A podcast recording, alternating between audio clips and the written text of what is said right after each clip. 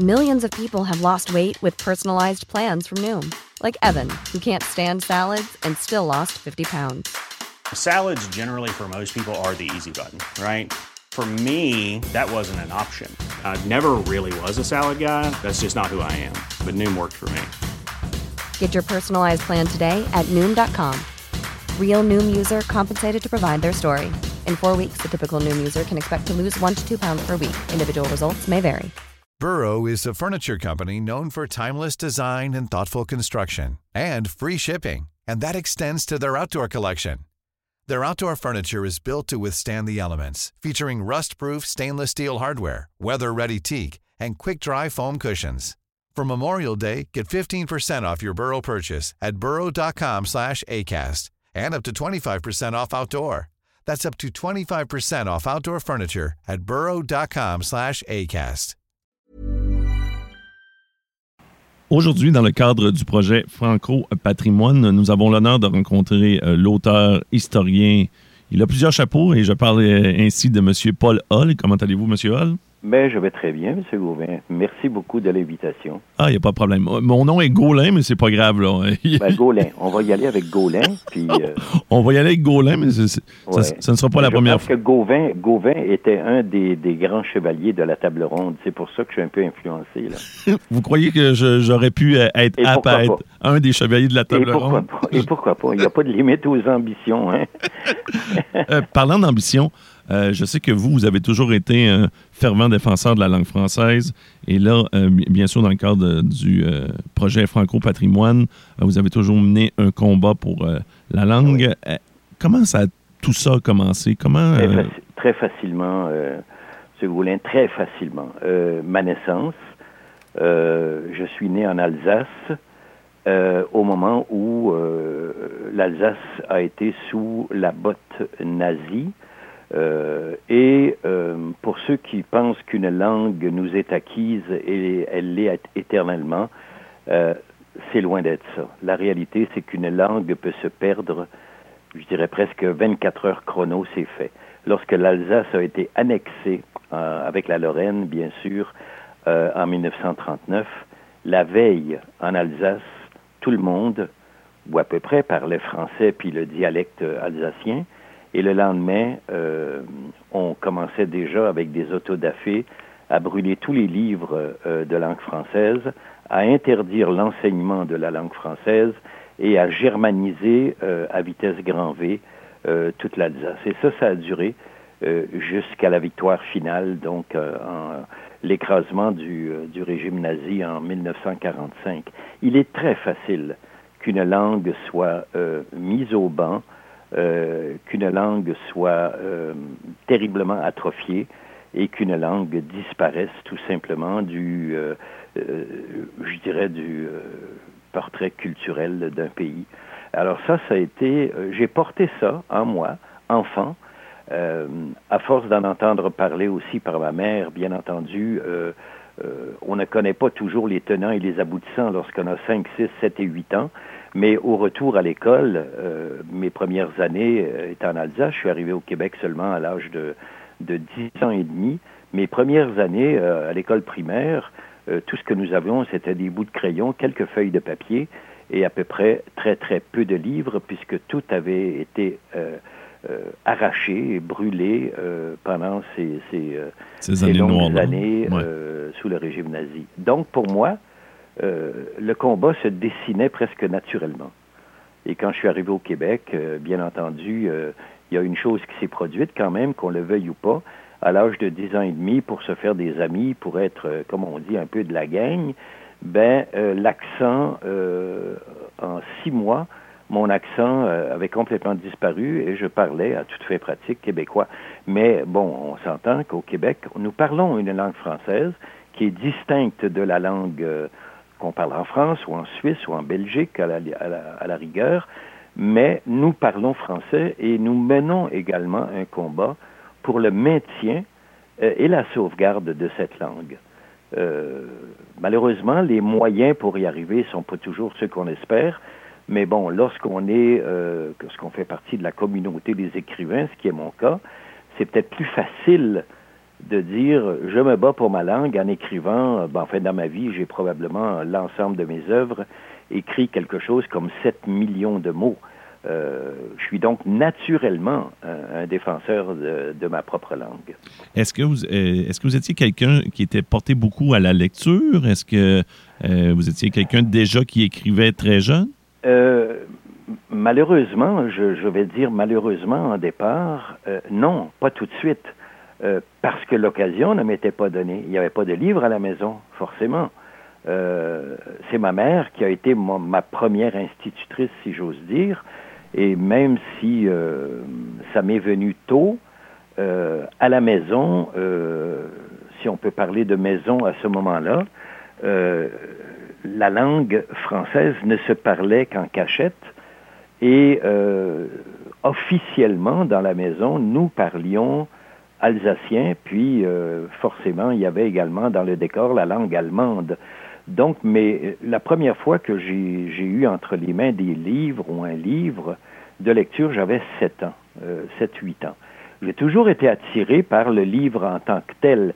Pour moi, le livre, c'est un objet d'art. Euh, euh je suis très attaché au papier, je suis très attaché à l'odeur euh, d'un livre. J'aime le poids d'un livre dans mes mains. J'aime feuilleter un livre également. c'est comme, c'est comme en fait une une, ça fait partie de ma nature profonde. Euh, il y a cet élément d'artisanat, de beauté euh, qui m'a toujours euh, lié au livre, mais je suis également un lecteur tardif si je me compare à la moyenne des gens qui, tant mieux d'ailleurs avec la, naissance et la venue ici de la littérature jeunesse depuis une trentaine d'années, mais je suis quand même un lecteur de livres importants sur le tard. À l'âge de 20 ans, je n'avais lu encore aucun classique. Euh, ah, ce que j'ai fait, bien sûr, depuis, depuis ce temps-là et, et euh, à vitesse grand V, mais euh, je, non, je n'étais pas a priori un, un lecteur. L'occasion ne m'était pas donnée. Quand nous sommes arrivés au Québec en, en 1951, les livres qu'il y avait à la maison, c'était les deux catalogues de Eaton et de Simpson. et l'Almanach du peuple. Ça, c'était à peu près euh, le niveau de lecture. Et euh, mon père adoptif, enfin mon, mon père euh, biologique étant décédé, je ne, je ne l'ai pas connu, entrait tous les soirs avec le Montréal Matin dans sa poche arrière de, de son habit de travail et je lisais euh, le journal, le, Montréal Matin, qui était, soit dit en passant, un journal très politisé. C'était le journal de l'Union nationale et, bien entendu, de, son chef euh, Maurice Duplessis.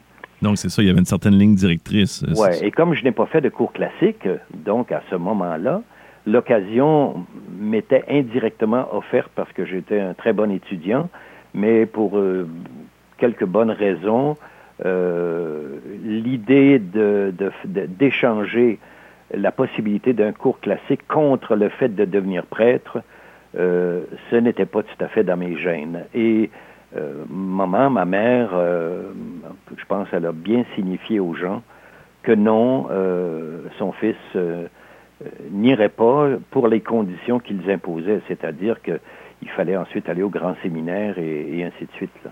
Est-ce qu'on protégeait quand même le patrimoine francophone au niveau... Oh, absolument. Oui, oui, oui, quand même.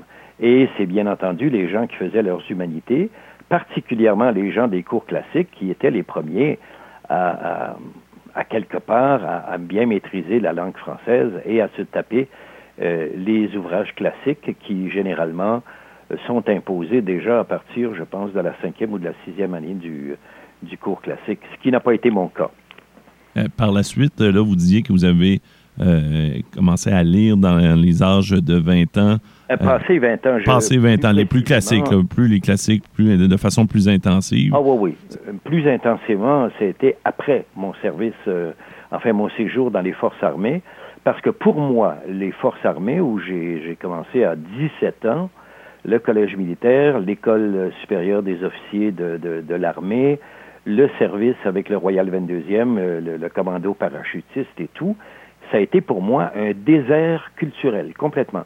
Je ne m'intéressais, euh, d'ailleurs, ni moi ni mes collègues, euh, ni généralement les gens des forces armées de l'époque, Il n'y avait aucune considération politique, il n'y avait aucune nouvelle politique qui, qui nous intéressait.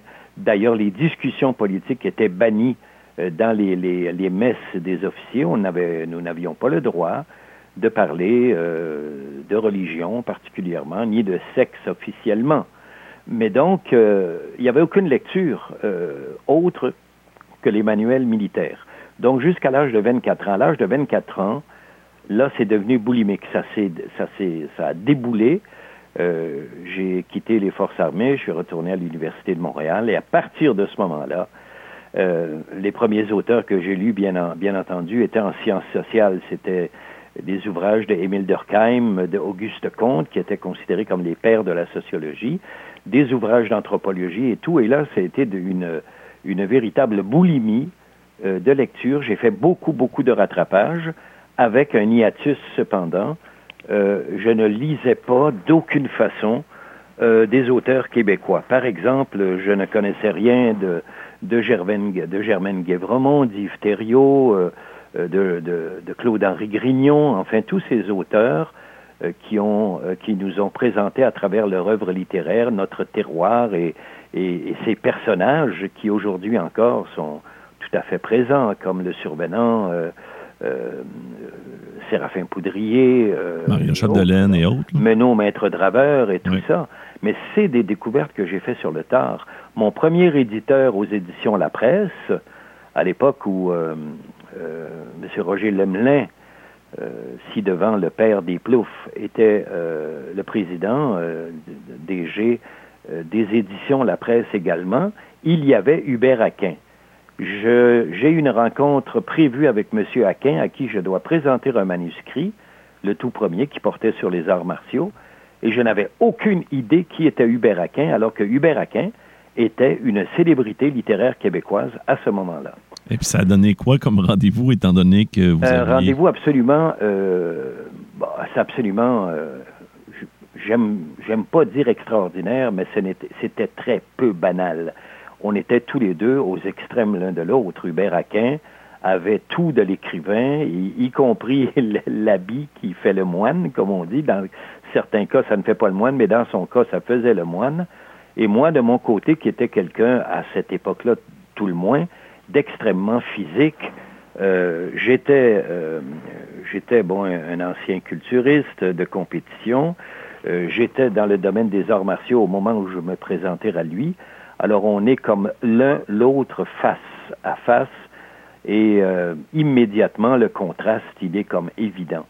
Je ne sais pas trop quoi dire, je ne sais pas trop quel est ce personnage devant moi. On m'avait juste dit, ah, c'est un écrivain, mais j'étais loin de me douter que c'était l'écrivain absolument indépendantiste qui plus est. Et moi, de mon côté, je représentais... Mais les contraires s'attirent, paraît-il, et pendant euh, trois ans, on a vécu, euh, moi pour ma part, ça a été euh, un apprentissage accéléré de tout, y compris des manies littéraires et tout ça. En fait, l'œuvre que je présentais était un essai. Ce n'était pas encore un roman ou la, la ce n'est pas encore un exercice de, funambule où la langue française est, est à l'honneur absolu. Euh, c'était un ouvrage populaire que, que, je lui présentais, mais ce qui m'a fait entrer dans le monde littéraire. Et pendant ces trois ans-là, j'ai beaucoup appris. Et euh, la dernière phrase de Hubert Aquin de son vivant euh, qu'il a prononcée, c'était une rencontre que nous avions eue à l'auberge du gouverneur à Sainte-Foy, de l'époque, évidemment, en 1960. c'était après les Jeux olympiques de Montréal, en 76. Il m'avait dit, pour le moment, Paul, il dit vous et on, on se vous voyait, mais il, on se permettait de nous appeler par nos prénoms. Il dit pour le moment, vous êtes un auteur, vous n'êtes pas encore un écrivain. Il dit le jour. Et la nuance étant, euh, Monsieur Hall. Pardon? et la nuance étant entre. La nuance étant que pour lui, pour Hubert Aquin, euh, l'écrivain était celui qui commet un roman ou des romans, celui qui en fait euh, crée oui. l'œuvre entièrement, des personnages de fiction et ainsi de suite, des dialogues, des états d'âme. moi, j'étais avec les arts martiaux et ce qui s'en est suivi, la guerre olympique et quelques autres ouvrages, je faisais œuvre, oui, d'auteur, mais avant tout de journaliste d'enquête. Ce qui était un peu l'idée que je m'étais fait que j'aimais bien cette formule de journaliste d'enquête. On était à la fois des chercheurs, euh, on était à la fois des gens qui euh, euh, tournions autour de certaines hypothèses pour en trouver des explications et des conclusions que les autres n'avaient pas trouvées encore. Et à travers ça, on faisait un peu exercice, bien entendu, de, de, de, de rectitude de la langue, mais pas plus. Pour moi, c'était ça mon concept. J'étais très loin de l'idée du romancier, qui pour moi était un être tourmenté, euh, euh, un être de, création pure et tout. Et il m'avait dit, Hubert, ça, vous n'êtes pas euh, un, écrivain tant et aussi longtemps que vous n'aurez pas fait l'expérience du roman. Et faire l'expérience du roman, c'est d'avancer sur le fil comme un funambule et de risquer à tout moment la chute. Ça a été les derniers propos de Hubert, enfin, à mon endroit, puisque euh, trois semaines après, euh, Hubert nous quittait euh, volontairement. On se rappellera qu'au mois de mars 1977, euh, dans les jardins de la Villa Maria à Montréal, Hubert s'est ôté la vie. Mais euh, vous parliez justement Eh que... bon, on a beaucoup, beaucoup, beaucoup, beaucoup parlé autour de. On a beaucoup fait état de, de, de, cela. Il y a des livres par la suite qui se sont écrits. J'ai collaboré à un travail, entre autres, qui avait été fait, euh, où on a essayé un peu de cerner le personnage. Euh, personnage qui n'était pas en demi-teinte, que c'était ou ben non l'ombre ou ben non la lumière. Il n'y avait pas pour Hubert Aki de compromis entre les deux. La question, bien sûr, qu'on peut se poser au-delà de tout ça, est-ce qu'il y avait euh, des choses qui n'ont jamais été révélées au sujet de sa vie personnelle. Moi, je n'ai jamais été là. Je, n'avais pas d'intérêt à aller là. Euh, tout ce que je sais, c'est que le jour où j'ai appris cette nouvelle, immédiatement euh, m'est venu euh, ces dernières paroles. Et à quelque part, je suis quand même un homme de risque, de défi. Et pas longtemps après, j'ai commis, je me suis lancé dans dans ce domaine euh, ma première œuvre, donc euh, Katana, qui était les romans historiques. Mais monsieur... Alors, monsieur... c'est un peu ça qui, qui, qui a fait que je suis passé, j'allais presque dire d'un extrême à l'autre, mais que j'ai fait l'expérience du roman. Et forcément, lorsqu'on est dans le roman, lorsqu'on baigne dans le roman, c'est toute l'histoire de la langue française qui nous est proposée comme outil parce que c'est ça, le, le, le, grand défi, c'est de maîtriser la langue pour pouvoir ensuite maîtriser l'histoire que l'on veut raconter. Mais justement, M. Hall, euh, vous n'aviez pas certaines appréhensions, étant donné que vous, dans votre tête, a priori, un romancier, c'était quelqu'un qui avait justement, euh, qui avait, qui était un peu plus tourmenté, qui avait peut-être des idées un peu plus noires. Si un peu, une certaine forme, non. votre mentor s'était enlevé la vie, ça vous a pas refroidi? Euh, non, sans faire de mauvais euh, non, jeu de mots. Non, parce que je me disais, euh, moi, je n'irai pas là.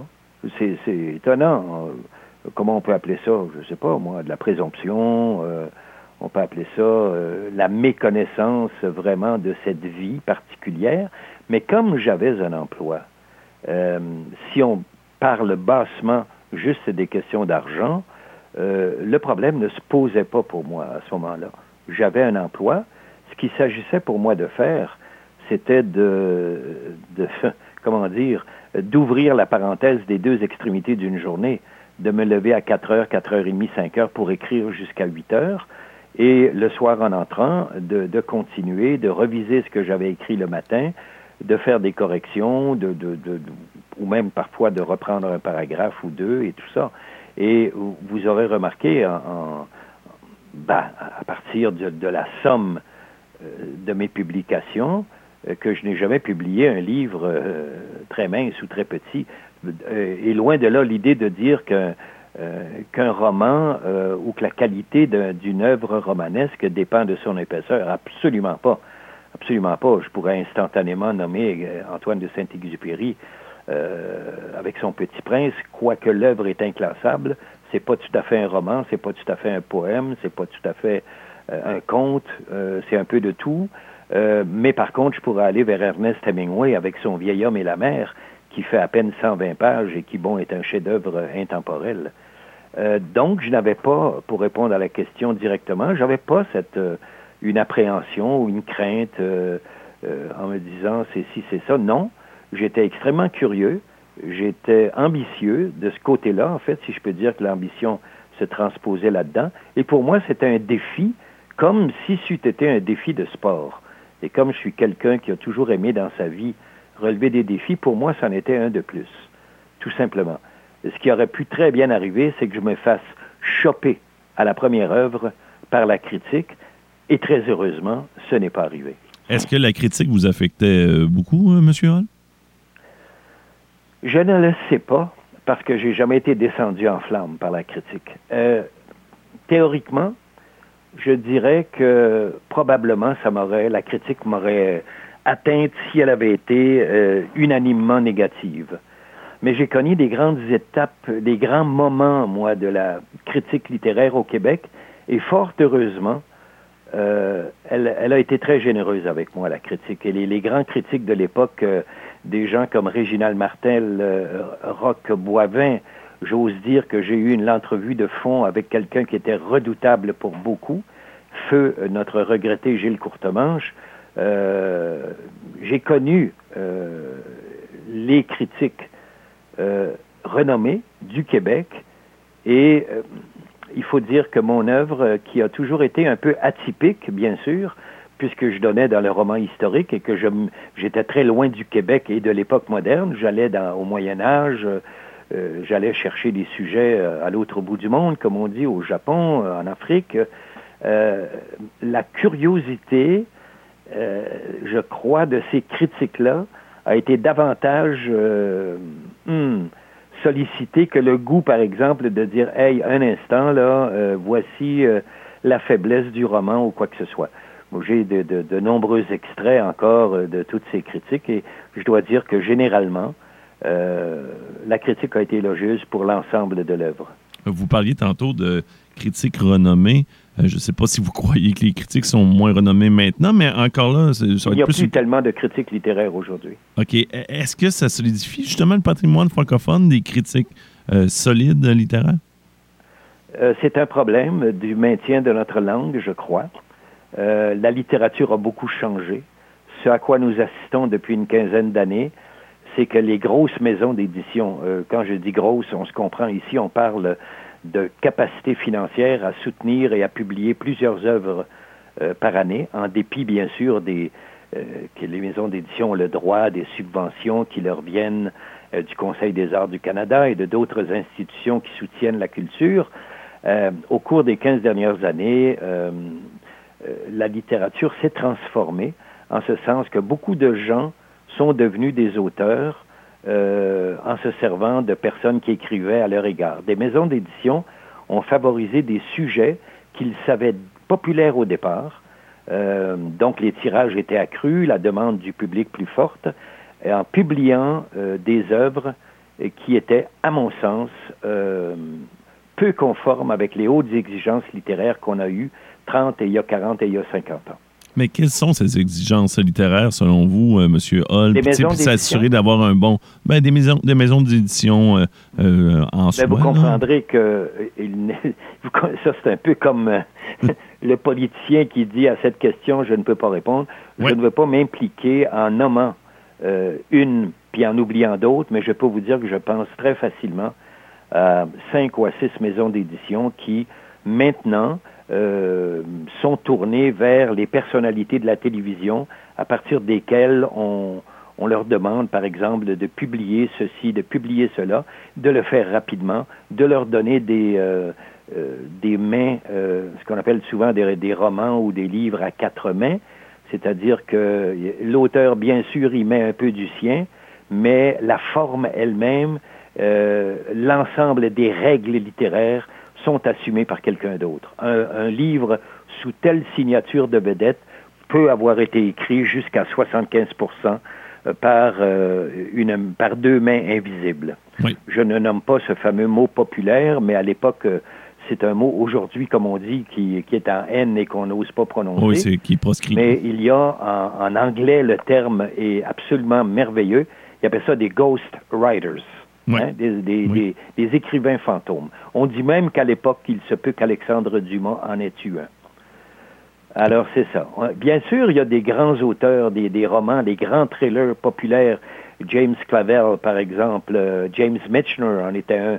Vous parlez, vous pensez à Tom Clancy, qui a été l'auteur des, des fameux thrillers politiques. Et quand vous regardez euh, les, les publications, Clive Cussler, par exemple, avec ses propres publications, quand vous regardez le nombre d'œuvres publiées dans une même année, vous savez, vous, lorsque vous êtes écrivain vous-même, euh, très bien qu'il est absolument impossible pour quelqu'un de produire quatre ou cinq livres dans la même année. C'est absolument impossible. Absolument impossible, physiquement impossible et chronologiquement impossible. Mais euh, le résultat est qu'il y a maintenant une industrie de l'écriture euh, que j'appellerais comme ça, alors qu'avant, il y a de nombreuses années, et là je parle particulièrement du Québec, il y avait simplement euh, une culture de l'écriture. Mais cette culture de l'écriture, aujourd'hui publique, on s'entend, c'est devenu une industrie de l'écriture à beaucoup d'égards.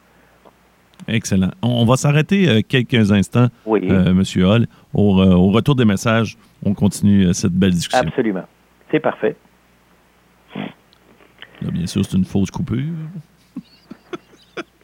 C'est- excellent, Monsieur Hall. Good. fois. Je m'abreuve de vos dires. Là, on va, euh, on va faire un peu plus sur votre biographie. Je vais vous demander aussi pourquoi vous avez choisi ce médium-là, des choses comme ça. On est de retour avec euh, le romancier, auteur, historien. Euh, vous pouvez y aller d'une longue nomenclature pour ce qui est de M. Hall. J'adore toujours lui parler, M. Paul Hall. Euh, nous allons parler justement euh, de ces différents livres qu'il a écrits au fil des ans. En, en partant, M. Hall, pourquoi vous avez choisi euh, le médium d'écrire? Pourquoi j'ai choisi? Euh, ce médium-ci, celui d'écrire, autre Ben, je pense qu'on. Je pense que ça s'impose à un moment donné. Il y avait, au départ, oui, c'était une sorte de, de pari relevé. Euh, J'étais dans le domaine des arts martiaux. Je me préparais à l'examen de la ceinture noire. Normalement, c'est un truc qui dure au moins un an lorsqu'on est euh, ceinture brune. Et à quelque part, euh, à la fin d'un entraînement, euh, deux ou trois personnes, lorsqu'on était au vestiaire, tout simplement, il y a quelqu'un qui a dit Comment ça se fait qu'au Québec, il n'y a jamais eu de livre publié sur les arts martiaux? Euh, Je vous rappelle qu'à l'époque, il y avait deux choses euh, qui se présentaient euh, dans le domaine public. La première, évidemment, incontournable, c'est la vedette planétaire Bruce Lee, euh, qui instantanément euh, s'est révélé comme une sorte de phénomène qu'on n'avait jamais vu auparavant. Et il y avait aussi une, une propension pour aller prendre des cours, parce qu'au cinéma, ça avait glissé tranquillement vers des films de cet acabit. Il y en a qui appelaient ça les, les, les, les films bambou, là, puisque la, la production euh, de ces films-là, à 90% à l'époque, étaient euh, des productions faites à Hong Kong. Les films étaient tournés là, puis ensuite ils étaient euh, post-synchronisés, doublés euh, et distribués, si vous voulez, dans le réseau nord-américain. Donc, nous y, en nous y avions accès. Et bêtement, j'insiste à, à tant d'années plus tard, parce que l'année prochaine sera ma cinquantième année de vie littéraire, très bêtement, j'ai répondu, ben, si jamais, s'il n'y en a pas de livre au Québec, je vais je vais, m'attaquer à ça, puis je vais en faire un. Bêtement, je répète, je suis pris avec ça après. C'est comme si j'avais fait un pari euh, sans trop réfléchir. Et le livre euh, a été publié et voilà où ma rencontre arrive avec, euh, avec Hubert Aquin, ces, fameuses relations de cause à effet où le premier élément euh, touche au deuxième, touche au troisième et nous voilà dans un chemin euh, qu'on n'avait même pas imaginé euh, un an ou deux ans auparavant. Le livre est publié et il est, il est, il est un succès. Et euh, finalement, euh, c'était Hubert Aquin, bien entendu. Et à la deuxième rencontre, après que le livre ait été publié aux éditions La Presse, Hubert Aquin commence à me proposer euh, euh, d'aller vers le roman. Euh, il disait, écoutez, vous maîtrisez suffisamment bien de raconter suffisamment bien quelque chose pour pouvoir essayer le roman. Et je vous le donne en mille, je pense que je n'en ai jamais parlé de ça encore. Mais puisqu'on parle de langue française et de choses également bizarres qui peuvent survenir dans, notre milieu culturel francophone, Hubert Aquin, qui avait un sens euh, très aigu de la mort, il avait beaucoup admiré que dans le livre, je parle de l'écrivain japonais Yukio Mishima, qui a raté à trois occasions, il avait été parmi les philanistes du prix Nobel de littérature, mais ne l'avait jamais eu, euh, s'était suicidé de façon rituelle euh, au Japon. Euh, Hubert Aquin avait été frappé par cette mort. Je ne sais pas si par la suite ça a été la conséquence qui l'a amené vers le geste fatal, mais il m'a dit, je verrai très bien, parce que je lui ai parlé, j'ai dit, j'ai un projet, c'est sur les Jeux olympiques. J'avais vécu de très près les Jeux olympiques de Montréal. J'avais été impliqué même un peu dans, euh, du niveau, au niveau gouvernemental dans le cheminement euh, du Québec vers la présentation des Jeux olympiques de 76. Et euh, Hubert Aquin a dit, ça, ce serait un très bon sujet. Il dit, j'aurais tout de suite une idée à vous proposer. J'ai dit, ah oui, laquelle? Ben, il dit, en conclusion, il faudrait que ce soit un avion kamikaze qui vienne au moment de l'ouverture des Jeux s'écraser sur le stade olympique. I'm Sandra, and I'm just the professional your small business was looking for. But you didn't hire me because you didn't use LinkedIn jobs. LinkedIn has professionals you can't find anywhere else, including those who aren't actively looking for a new job but might be open to the perfect role, like me. In a given month, over 70% of LinkedIn users don't visit other leading job sites. So if you're not looking on LinkedIn, you'll miss out on great candidates like Sandra. Start hiring professionals like a professional. Post your free job on linkedin.com/people today. Millions of people have lost weight with personalized plans from Noom, like Evan, who can't stand salads and still lost 50 pounds. Salads generally for most people are the easy button, right? For me, that wasn't an option. I never really was a salad guy. That's just not who I am. But Noom worked for me. Get your personalized plan today at Noom.com. Real Noom user compensated to provide their story. In four weeks, the typical Noom user can expect to lose one to two pounds per week. Individual results may vary. Alors, je suis resté, mais totalement interloqué. C'est la dernière chose que je m'attendais à entendre dans la bouche de quelqu'un que je connais que depuis deux ans, mais on a quand même euh, des contacts. On va manger régulièrement ensemble à Montréal et à Québec. Et il me dit ça comme ça. Il dit, moi, je serais preneur d'un livre euh, sur des Jeux olympiques en, toile de fond, mais la scène finale, c'est une scène apocalyptique. C'est une image qui frappe. C'est euh, une image qui frappe, M. Hall, on s'entend? Pardon? J'ai dit, c'est une image qui frappe, on s'entend? Ben oui. Et, euh, finalement, c'est pas ce qui est arrivé. J'ai publié La guerre olympique chez Lafont, mais c'était un dossier à ce moment-là, c'était un essai où je décris en fait le, toute la démesure des jeux et où je fais euh, quelque part euh, une sorte où je projette un peu de manière perspective euh, ce que je crois devenir l'univers des Jeux olympiques. Ma foi, je ne m'étais pas trop trompé, mais enfin, c'est pas mon, travail essentiel, mais c'était ça. donc, ça c'est la, la partie, si on veut, qui a qui a amené tout ça. Et euh, l'idée des arts martiaux, ben, c'est certain que j'étais très près d'une réalité que je vivais. J'étais très euh, près également d'une admiration que je vouais à Bruce Lee. Et donc, le livre, je l'ai quand même euh, beaucoup travaillé. J'ai beaucoup travaillé à l'île du Prince-Édouard où je passais des, étés en vacances et en entraînement. Et je pense que j'ai livré un produit euh, qui était euh, assez original, si on compare à ce qui se produisait euh, comme livre aux États-Unis. Je, ne, je ne compare pas au Japon parce que le Japon a gardé une pureté de cet art martial qui lui était propre et j'ose pas faire de comparaison. Mais ailleurs dans le monde, je sais qu'en France, il y avait plusieurs auteurs qui s'étaient risqués et on m'avait dit écoutez, bravo, votre livre se démarque. Alors, c'était un peu le départ. Par la suite, pourquoi vous avez, vous avez décidé quand même de rester euh, dans des euh, parce que tiens, vous avez euh, vous avez voyons écrit le livre Knockout entre autres. Oui. vous avez écrit le, livre Les gladiateurs de l'Amérique. Oui. Il y avait une certaine. J'avais une relation. C'est ça. J'avais une relation amour-haine avec le sport professionnel. J'étais proche de ce milieu.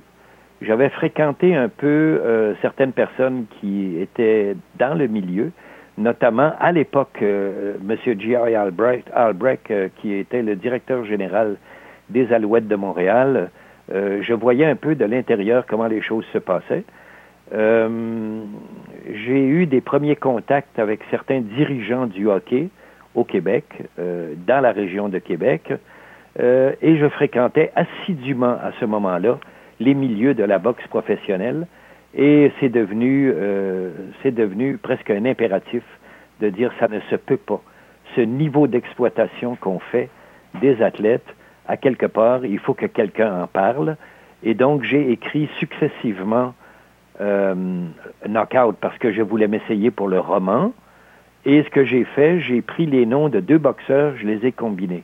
J'ai pris Fernand Marcotte et j'ai pris Marc Gervais et j'ai créé le personnage de Marco Simon. C'est des anagrammes, en fait, des jeux d'anagrammes euh, pour créer le personnage principal. Ce qui m'a permis, dans le roman, euh, d'introduire euh, des éléments comme ce qu'a révélé l'enquête Keyflower aux États-Unis sur l'infiltration de la mafia dans la boxe professionnelle, ce qui m'a permis de parler d'un journaliste de la région de Québec pour lequel j'avais une admiration pour la manière dont ce journaliste euh, euh, s'acquittait de ses articles sur le sport. Et j'ai grand plaisir à le nommer, c'était Jean Saint-Hilaire, qui euh, travaillait pour le journal Le Soleil.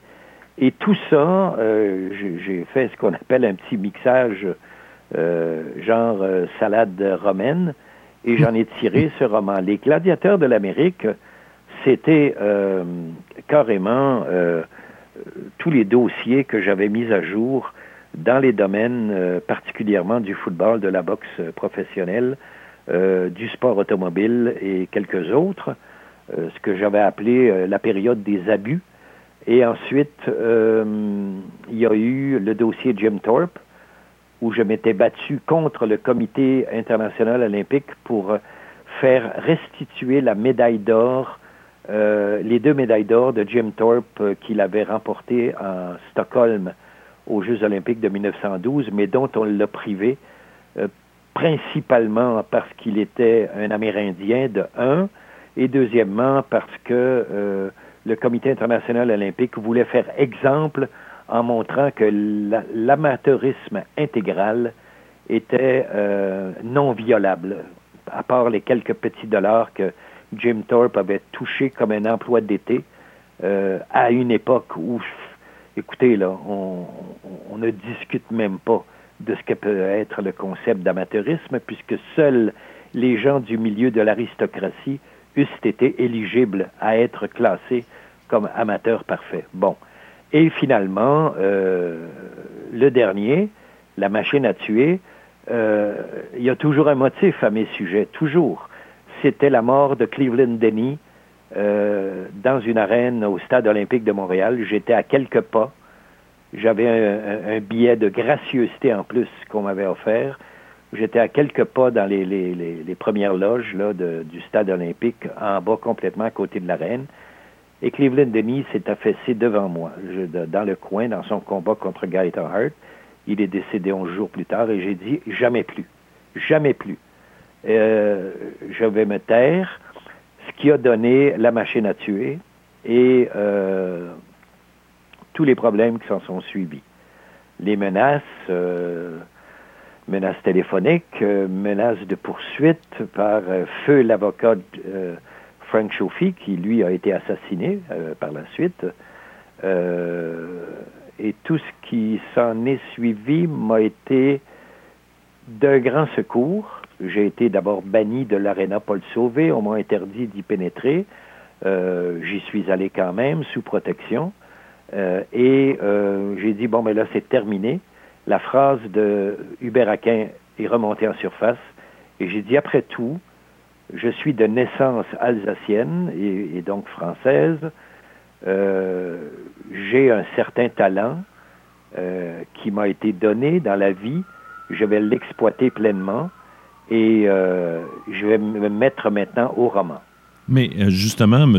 Hall, croyez-vous qu'en raison de votre niveau de langage qui est hors pair, qui, qui est très bon, on s'entend pour protéger justement le patrimoine francophone, croyez-vous que ça avait plus d'impact lorsque vous faisiez des sorties justement contre des fois, parce qu'on le sait, là, au niveau de la boxe, c'était avec les faire valoir, des fois qu'on amenait un peu comme à, l'abattoir, etc. Oui, oui. Euh, est-ce que vous pensez justement que ça, ça a encore plus, encore une fois, je vais utiliser un jeu de mots, là, mais fessé dans le milieu? Oui. La guerre, pardon, la, machine à tuer, le livre, n'a pas été ce qu'on peut appeler aujourd'hui un best-seller récurrent. Il a été un best-seller au niveau québécois pendant un mois. Pourquoi? Parce que j'étais sur toutes les plateformes. Je suis devenu, aux yeux des médias, euh, incluant les médias montréalais, qui, eux, évidemment, euh, à partir de Drummondville, le reste du Québec n'existait pas à ce moment-là, euh, j'étais devenu un incontournable, soit qu'on portait au nu, par ceux qui, comme moi, pensaient que là, le temps était de faire le ménage, ou l'inverse ceux qui pensaient qu'il fallait que je sois voué aux gémonies puis qu'on me ferme la gueule. J'étais partout. Euh, la télé, la radio, les émissions d'affaires publiques, et c'était mon objectif. Mon objectif n'était pas de traiter avec les gens de sport. D'abord, il y avait plusieurs journalistes qui étaient payés par le milieu, de, un déjà, et en plus, il y avait à l'époque le euh, directeur des pages sportives du plus grand quotidien français en Amérique, qui en plus était un undercover manager, c'est-à-dire qu'il était lui-même partie prenante des, euh, des personnes qui s'occupaient de Donato Paduano, par exemple. Alors imaginez-vous des conflits d'intérêts. Mais là, à ce moment-là, euh, il y a eu un, mouvement de sympathie d'un côté, et il y avait le petit milieu, mais très hargneux, de la boxe montréalaise qui, pour eux, j'étais vraiment l'ennemi numéro un. Mais en étant exposé comme je l'avais été, euh, je décide de, publier, je décide d'envoyer aux journaux une lettre, un, article genre euh, opinion. Et à l'époque, les journaux publiaient des opinions à la page, à côté de la page éditoriale du journal. Mais moi, j'étais à pleine page. On me donnait des pleines pages, tous les quotidiens du Québec, tous, la presse, le Soleil, le, quotidien de, Chicoutimi, la tribune de Sherbrooke, euh, le droit à Ottawa, bref, à peu près tout, y compris des journaux anglophones, ont publié ça. Et euh, pour eux, j'étais euh, un peu le, chevalier de la cause. On m'invite aux émissions d'affaires publiques, je suis avec Denise Bombardier, je suis avec Pierre Nadeau, je suis avec tous ces gens-là, et, et c'est ce qui a fait qu'à un moment donné, probablement, le langage utilisé, les comment je dirais, l'ensemble des références historiques que je donnais, c'était tout à fait nouveau. Les gens euh, m'ont perçu un peu comme un avocat qui plaidait dans leur langue, bien sûr, avec des, arguments qui étaient autres que simplement euh, l'émotion qu'on ressent quand on voit des boxeurs dans le ring ou encore qu'on voit un match de hockey ou un but en supplémentaire qui, clôt, comme on dit, la, Coupe Stanley, et là, ça devient euh, un catharsis comme on n'en connaît pas. C'est vraiment la folie qui nous gagne, et on est là en entier, on ne se pose pas de questions. Qu'est-ce qui s'est passé dans le vestiaire? Pourquoi tel joueur n'a pas été mis euh, sur la glace, et ainsi de suite, et ainsi de suite. On ne se pose plus ces questions-là. L'équipe qui gagne, le boxeur qui gagne, c'est nous on s'approprie de la chose. Puis on, ne regarde jamais le côté dramatique. On ne regarde jamais, euh, c'est un exutoire à plein. Alors moi, je suis là, je suis froid dans les entrevues, j'expose les faits, je défends ma cause et il n'y a pas d'alternative à mon affaire. Et je vais jusqu'à réclamer l'abolition de la boxe professionnelle. Donc, euh, oui, à quelque part, la langue française, la langue, enfin notre langue, a servi à élever le débat et à, introduire, si on veut, un discours que dans une taverne, entre deux gars qui se payent qui se tapent la bière et qui parlent du combat de qui va s'en venir dans une semaine, euh, garde bien le gars, là, il va le taper, mais ça pas, etc. Ça n'avait plus de place, plus du tout. J'avais des arguments politiques, j'avais des arguments sociologiques, j'avais des arguments statistiques, j'avais des arguments médicaux, j'avais des arguments psychopathologiques. Et euh, à côté de ça, il y avait un gouvernement qui avait peur de mettre ses culottes, puis lorsqu'il mettait, il mettait à la fois des bretelles puis une ceinture pour être bien sûr que les culottes ne tombent pas. Donc, j'étais à ce moment-là euh, le gars qui amène quelque chose de nouveau. Et en utilisant l'outil qui est la communication, et cette communication faite dans une langue relativement impeccable, dans un discours structuré. Et c'est là que la langue euh, aussi a, servi. Est-ce que je parle comme ça euh, si j'étais au gym et on discutait, si on veut, d'un programme avancé d'entraînement pour que des athlètes de dynamophilie ou autres augmentent les charges? Bien sûr que non. De toute façon, les expressions puis les termes aux trois quarts sont anglophones. Alors, mais en même temps, mais en même temps, monsieur, voilà. Mais en même temps, Monsieur Hall, euh, pour avoir parlé à quelques occasions avec Mme Bombardier, qui, me mentionnait toujours l'importance des mots. Vous avez un riche lexis, euh, un riche lexique plutôt, euh, une verve incroyable. C'est certain que vous étiez invité sur ces différents plateaux, qu'on vous donnait cette visibilité-là. Donc, en plus de protéger ces gladiateurs des temps modernes, vous protégez d'une certaine manière le patrimoine francophone également. Absolument, oui, bien sûr. Mais j'en étais pas conscient, vraiment. Euh, il y a une chose qui s'est pointée à travers euh, ce moment-là. J'ai fait une rencontre fortuite avec Pierre, feu Pierre Falardeau, dont je salue la mémoire. Euh, et on s'est vraiment pris au collet. Et ça s'est passé dans, je dis le réfectoire, c'est pas le réfectoire, mais la cafétéria de l'Université du Québec à Montréal.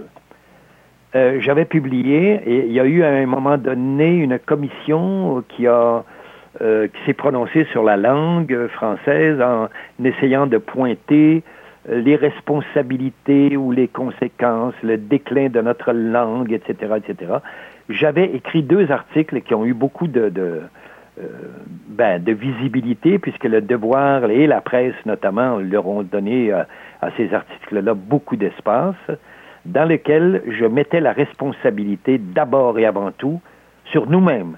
Et ça, c'était mon expérience d'enfant et ce que ma mère, bien entendu, m'a raconté par la suite et, ce que certaines choses que j'ai entendues également euh, après la guerre, instantanément, euh, je me suis dit, quitte à ce que nous soyons des commandos, seuls, comme on dit, commando pour un homme seul. Pour moi, la la défense de notre langue, c'est 8 millions de commandos. C'est-à-dire chaque Québécois, s'il développe cette conscience, va faire triompher la langue. J'écoute les discours dépourvus de sens, dépourvus d'âme, dépourvus de, de, de véritable intention de nos politiciens. J'écoute parfois en chambre lorsqu'ils s'élèvent, ces politiciens, et ça inclut notre premier ministre, avoir une langue appauvrie en bouche, et je me dis non, on ne s'en va pas au bon endroit. Ah ben là, on va nommer un commissaire de la langue. Là, on va nommer un protecteur de la langue. Là, on va faire ceci, on va faire cela. Avez-vous compris que dans nos écoles actuellement, c'est un déclin absolument malheureux, extrêmement dangereux. C'est là que ça se passe. Je m'adresse avant toute chose à chacun de nous pour défendre la langue. Et défendre la langue, la langue, c'est une question de qualité, bien sûr, de connaissance, bien sûr, mais également d'esthétique. toute langue a son esthétique. Je suis un fervent admirateur de la langue arabe, que j'ai beaucoup euh, entendu dans mes, dans mes voyages, etc. J'adore cette langue. Mais je vais vous dire une chose, essayez pas d'extraire des Arabes leur langue. C'est impossible. Vous ne pourrez jamais le faire. Et lorsqu'on regarde l'historique, l'historique de la culture arabe, c'est là qu'on comprend un petit peu, euh, lorsqu'on se compare, euh, comment le défi a été relevé à travers les siècles. Or, chez nous, euh, maintenant, le plus grand problème, et c'est à la fois ce qui sonne l'alarme, c'est que nous prenons notre langue pour acquise. Et en la prenant pour acquise, nous pensons que parce qu'elle nous a été donnée, on peut faire ce qu'on veut avec elle, y compris la rejeter. Comment, euh, Regardez l'avance de l'anglicisme des, des termes anglophones. N'accusons certainement pas les anglophones de Montréal. Ils n'ont rien à foutre et rien à voir là-dedans. C'est nous. C'est à nous de le faire. C'est à nous à enfourcher le cheval. C'est à nous à faire l'effort de lire davantage que nous le faisons. C'est à nous d'arrêter de pitonner dans une langue affreuse réinventée sur les iPhones et de nous reconnecter, pardon pour l'anglicisme justement, mais de nous, de nous recentrer sur ce qui est difficile, une langue écrite, une langue parlée, une langue lue. Et c'est là qu'est le combat. Et euh, malheureusement, euh, peut-être vous sentez un discours un peu plus émotif, mais je pense que c'est la seule façon. Nous sommes 8 millions et des poussières de Québécois. Nous ne sommes pas 100 millions. On se comprend bien. Et lorsqu'on traverse l'autre bord de la grande mare atlantique et qu'on arrive chez nos cousins, euh, les Français, je vous dirais que les Français eux-mêmes sont aux prises avec un problème de langue, euh, je dirais la langue principale, celle de, nos grands auteurs du passé. Euh, ils ont ce problème-là. Pourquoi? Parce que ça fait chic de parler anglais. L'univers, la planète entière a comme deuxième langue l'anglais. Pourquoi? Parce que l'anglais est la langue du commerce international. Le grand problème en Chine, c'est qu'ils ne parlent pas suffisamment l'anglais encore. En 1982, j'ai été, on a passé un mois et demi au Japon parce que j'étais boursier pour écrire justement mon premier roman historique, Katana.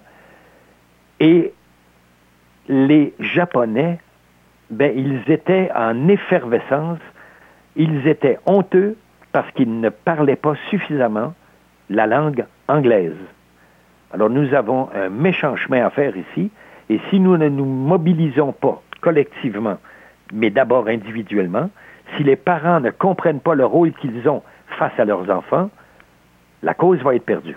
Mais justement, Et pour- seulement à ce moment-là. Monsieur Hall, monsieur, euh, justement pour solidifier ce patrimoine francophone-là, euh, moi, je, moi, je pense à des œuvres, justement, comme vous avez fait là, par rapport à Louis Cyr, Oui. des œuvres, je crois, qui pourraient plus intéresser, disons, la jeune génération, parce que, d'une certaine manière, faut les rejoindre, les- comme vous disiez tantôt, les recentrer, parce que là, euh, je crois qu'ils sont un peu, comment dire, déconcentrés par la consommation rapide des nouvelles technologies.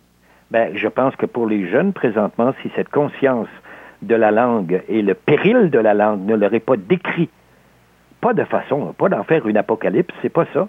L'apocalypse n'est pas pour demain. La perte d'une langue, autrement que par une invasion ou par une occupation euh, d'une force armée, euh, se fait très, très progressivement.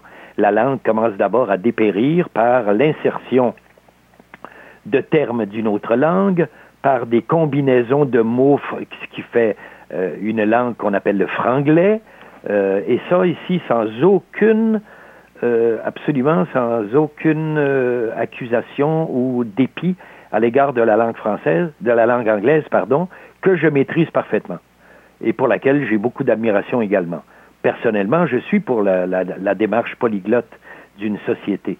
Je pense qu'une société qui est forte, une société qui rayonne, une société qui a une conscience planétaire, est une société qui va accepter d'apprendre plusieurs langues. Je pense que dans 20 ans ou dans 30 ans, les langues les plus parlées sur la planète seront euh, le mandarin, l'anglais, et pas dans cet ordre. Commençons par l'anglais, le mandarin et l'espagnol.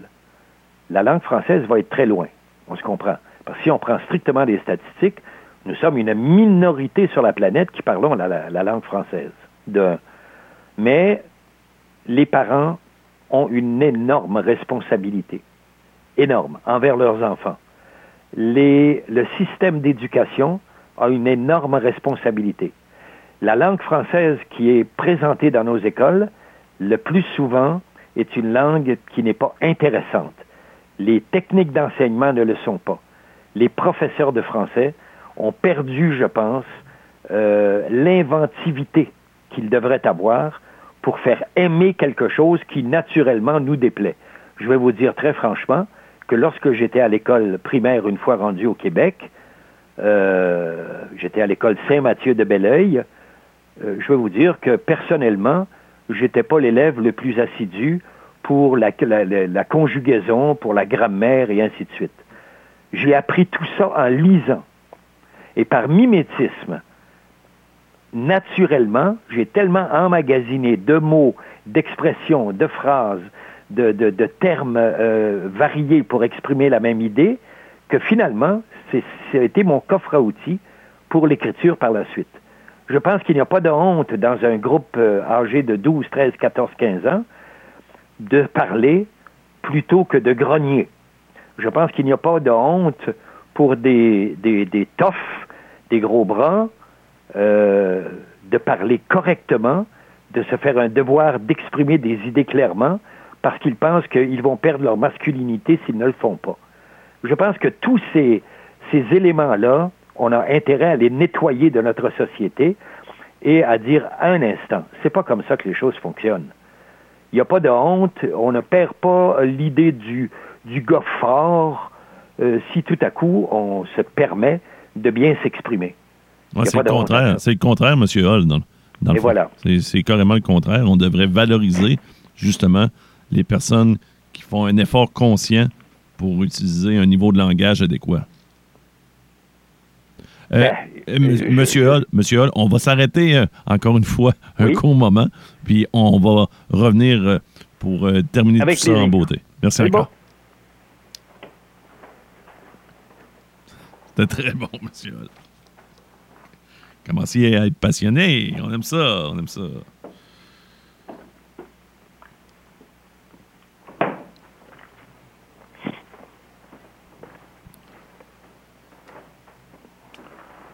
Je vous remercie encore. Voilà. C'est vraiment bon. J'espère qu'il y a quelques bonnes idées là-dedans. Oh oui, non, non, il y en a. Il y a des pistes de solutions, puis vous commenciez, vous commenciez à être en feu, je vous laisse aller. on va faire une certaine forme de synthèse, euh, puis on, va arrêter euh, par la suite, là, mais rien de. Tout se passe bien. Tout se passe bien. L'objectif étant de faire 45-50 minutes, je pense qu'on on est déjà rendu là, mais c'est pas grave, on va continuer un peu. Tout un exercice, hein? Ouais, ouais. j'adore, j'adore.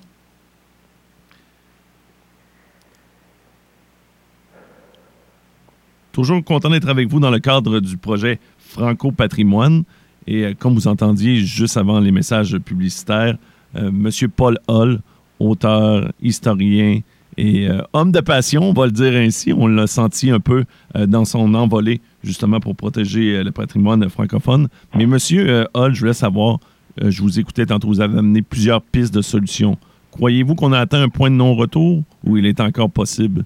Moi, je pense qu'il est toujours possible. Les, les points de non-retour, c'est dans, je pense, dans l'analyse d'une société, lorsqu'une société atteint un point de non-retour, dans l'élément le plus euh, qui, enfin le plus ce qui représente le ciment d'une société qui est sa langue, euh, le point de retour ne sera probablement jamais atteint complètement, mais il faut surtout pas qu'il soit atteint.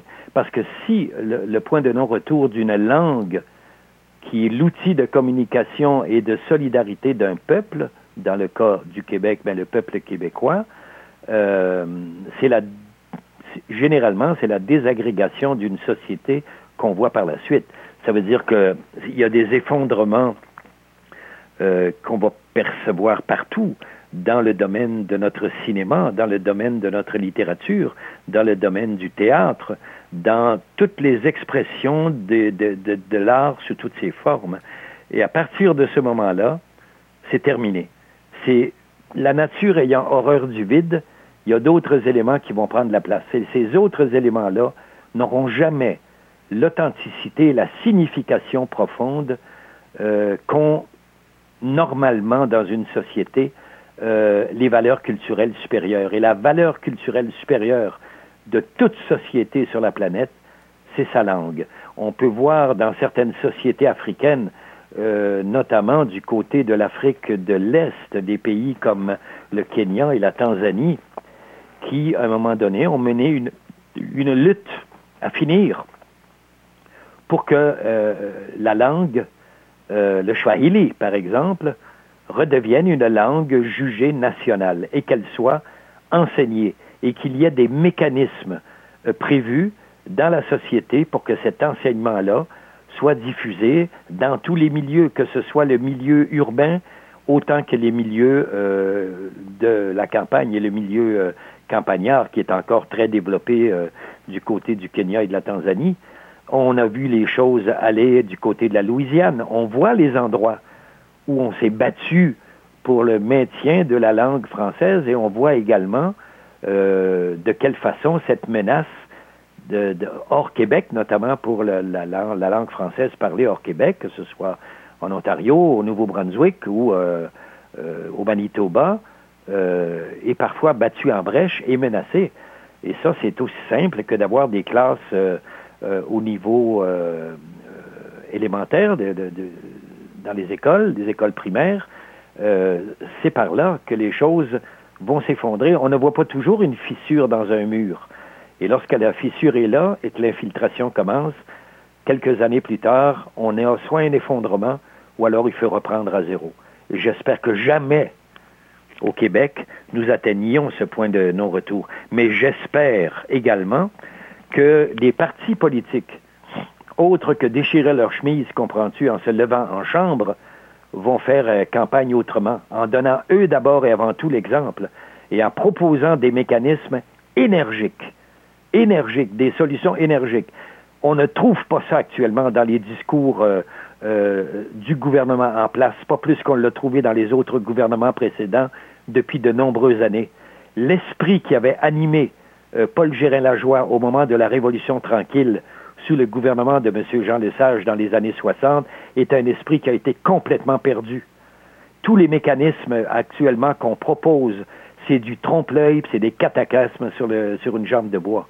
Alors, c'est, on, est ailleurs. Il nous faut une réflexion importante et il faut un leadership important. Nous n'avons ni l'une ni l'autre présentement. Est-ce que vous croyez justement que cette espèce d'appel peut être entendu? Ben, quand même, euh, à l'instar justement du projet Franco-Patrimoine, bien sûr, qui a été proposé par nous ici, là, la station CGMD 96.9. Ben, je pense qu'il y a suffisamment d'écrivains au Québec pour qu'on sonne un réveil national. Je ne sais pas de quelle manière ce réveil va sonner, mais à l'heure actuelle, euh, le murmure, euh, il est très bas.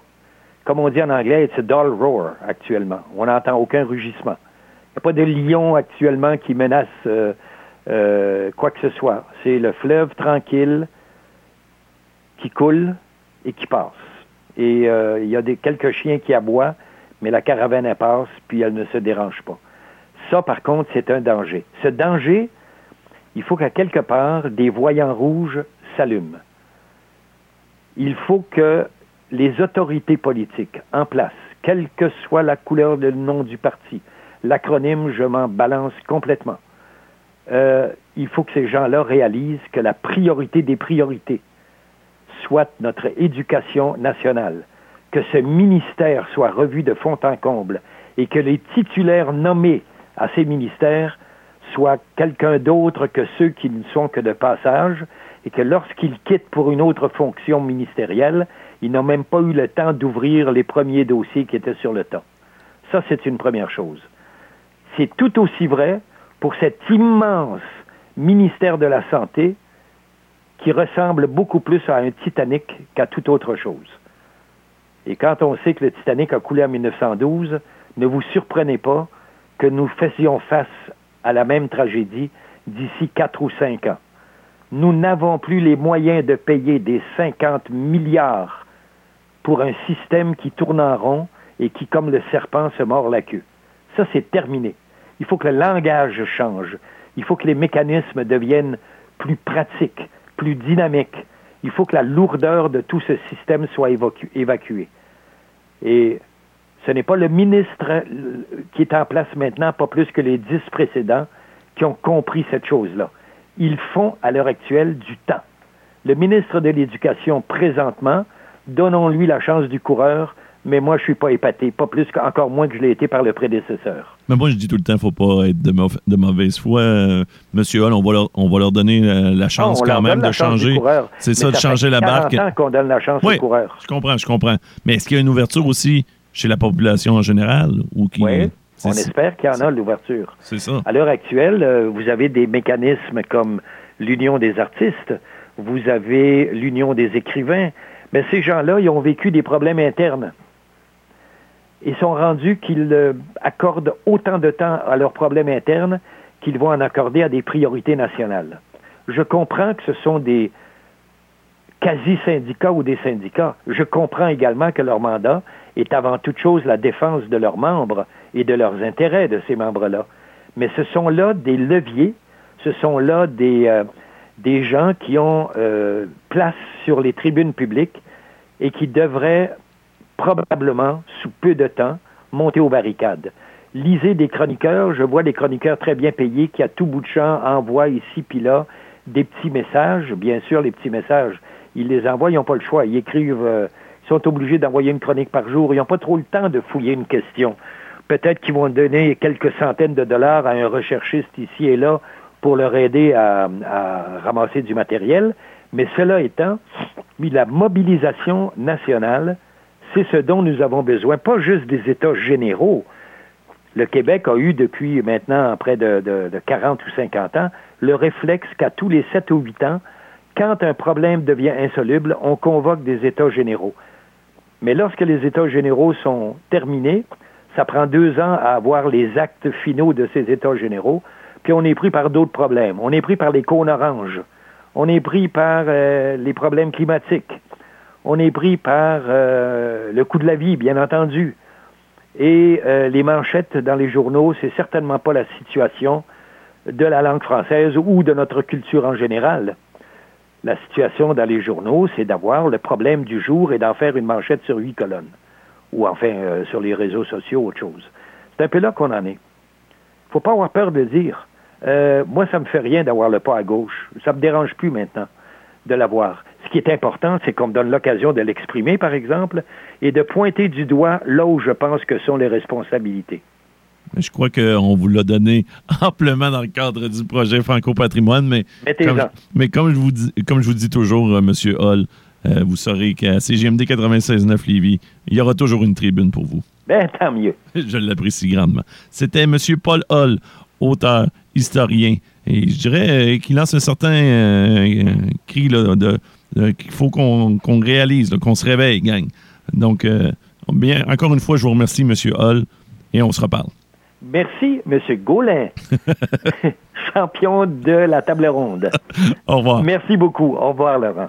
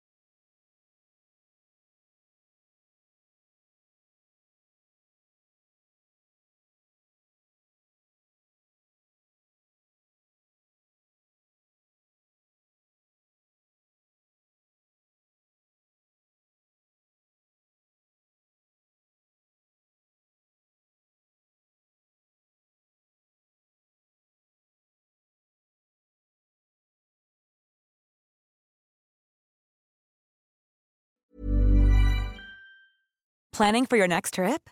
Elevate your travel style with Quince. Quince has all the jet setting essentials you'll want for your next getaway, like European linen, premium luggage options, buttery soft Italian leather bags, and so much more. And is all priced at 50 to 80% less than similar brands. Plus, Quince only works with factories that use safe and ethical manufacturing practices. Pack your bags with high-quality essentials you'll be wearing for vacations to come with Quince. Go to quince.com slash pack for free shipping and 365-day returns. When you make decisions for your company, you look for the no brainers. If you have a lot of mailing to do, stamps.com is the ultimate no brainer. Use the stamps.com mobile app to mail everything you need to keep your business running with up to 89% off USPS and UPS. Make the same no brainer decision as over 1 million other businesses with stamps.com. Use code PROGRAM for a special offer. That's stamps.com code PROGRAM.